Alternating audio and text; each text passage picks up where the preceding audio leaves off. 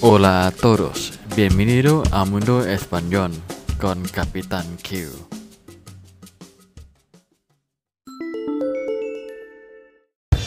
สวัสดีครับทุกคนยินดีต้อนรับเข้าสู่โลกภาษาสเปนกับกัปตันคิวอีกครั้งนะครับ Hola a todos, bienvenidos a Mundo Español con Capitán Q นะครับสำหรับวันนี้นะครับอยู่ในรายการนะครับ ภาษาสเปนภายใน 3 นาทีนะครับกับกัปตันคิวนะครับ El Español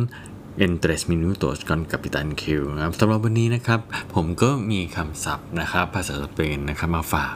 เพื่อนๆอีกครั้งนะครับหนึ่งคำนะฮะคำนี้นะครับเป็นคำที่ใช้เกี่ยวกับการใช้เงินนะครับ ก็สำหรับคนที่ใช้เงิน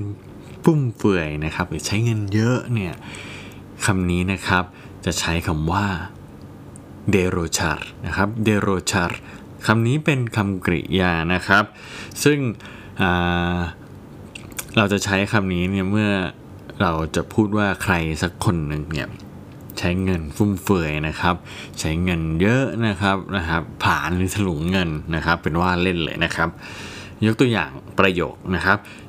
ผมอยากจะบอกว่าลูกพี่ลูกน้องเนี่ยครับคนหนึ่งของผมนี่ครับมักจะใช้เงินฟุ่มเฟือยนะครับ ซื้อของไร้สาระนะครับมากมายเสมอ และเธอเนี่ยไม่สามารถออมเงินได้เลย ผมก็จะพูดภาษาสเปนว่า mi prima siempre derrochar mucho dinero comprando muchas cosas inútiles y no puede ahorrar nada ทวนนะครับ Mi prima siempre derrochar mucho dinero comprando muchas cosas inútiles y no puede ahorrar nada นะครับลูกพี่ลูกน้องของผมครับใช้เงินฟุ่มเฟือยนะครับ ซื้อของไร้สาระมากมายเสมอ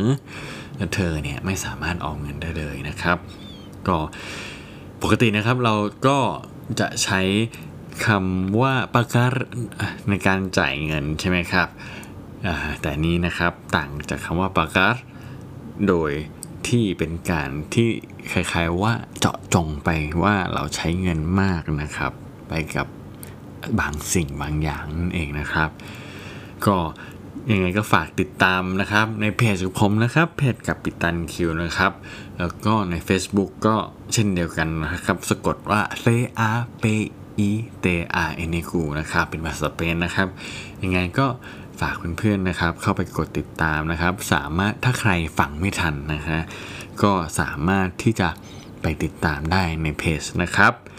โดยที่คำศัพท์ต่างๆเนี่ยผมจะนำมาจากใน Facebook ที่ผมลงนะครับ แล้วก็ผมก็จะมาพูดาตามหลังอีกทีในพอดแคสต์นะครับ เพื่อนเพื่อนได้ฟังกัน แล้วก็เป็นการอธิบายเพิ่มมากขึ้นนะครับ ให้เพื่อนๆได้เข้าใจนะฮะสำหรับใครที่สนใจนะครับเรียนภาษาสเปนนะครับ จริงๆ ผมก็อ่าอยากที่จะ สอนนะครับออนไลน์หรือออนไซต์นะครับได้หมดนะครับ ใครที่สนใจที่จะเรียนภาษาสเปนตั้งแต่เริ่มต้นนะครับซึ่งในส่วนของอบทความต่างๆ ที่ผมเอามาลงเนี่ยอาจจะอยู่ในระดับยากนะครับระระดับนิเบลอาบันซาโรซึ่งเป็นระดับที่คนที่เคยเรียนมาแล้วนะครับเรียนนะครับ แต่จริงๆแล้วนะครับ ผมอยากที่จะสอนตั้งแต่เริ่มต้น ให้เพื่อนๆที่สนใจภาษาสเปนนะครับ ได้รู้จักภาษาสเปนนะครับ ตั้งแต่แรกเริ่มเลยนะครับอย่างไงก็ตามนะครับ ก็ยังฝากติดตามในพอดแคสต์นะครับขึ้นเช่นเดิมนะครับ วันไหนที่ผมว่างาผมก็จะมาอัดนะครับ ไม่ว่าจะเป็นพอดแคสต์ในภาษาสเปนภายใน 3 นาที หรือว่าเกี่ยวกับวัฒนธรรมประเพณีของประเทศสเปนนะครับ แล้วก็เนื้อหา เนื้อเรื่องต่างๆ ที่น่าสนใจอีกครั้งนะครับ โอเคนะครับสำหรับวันนี้ สวัสดีครับ adios hasta luego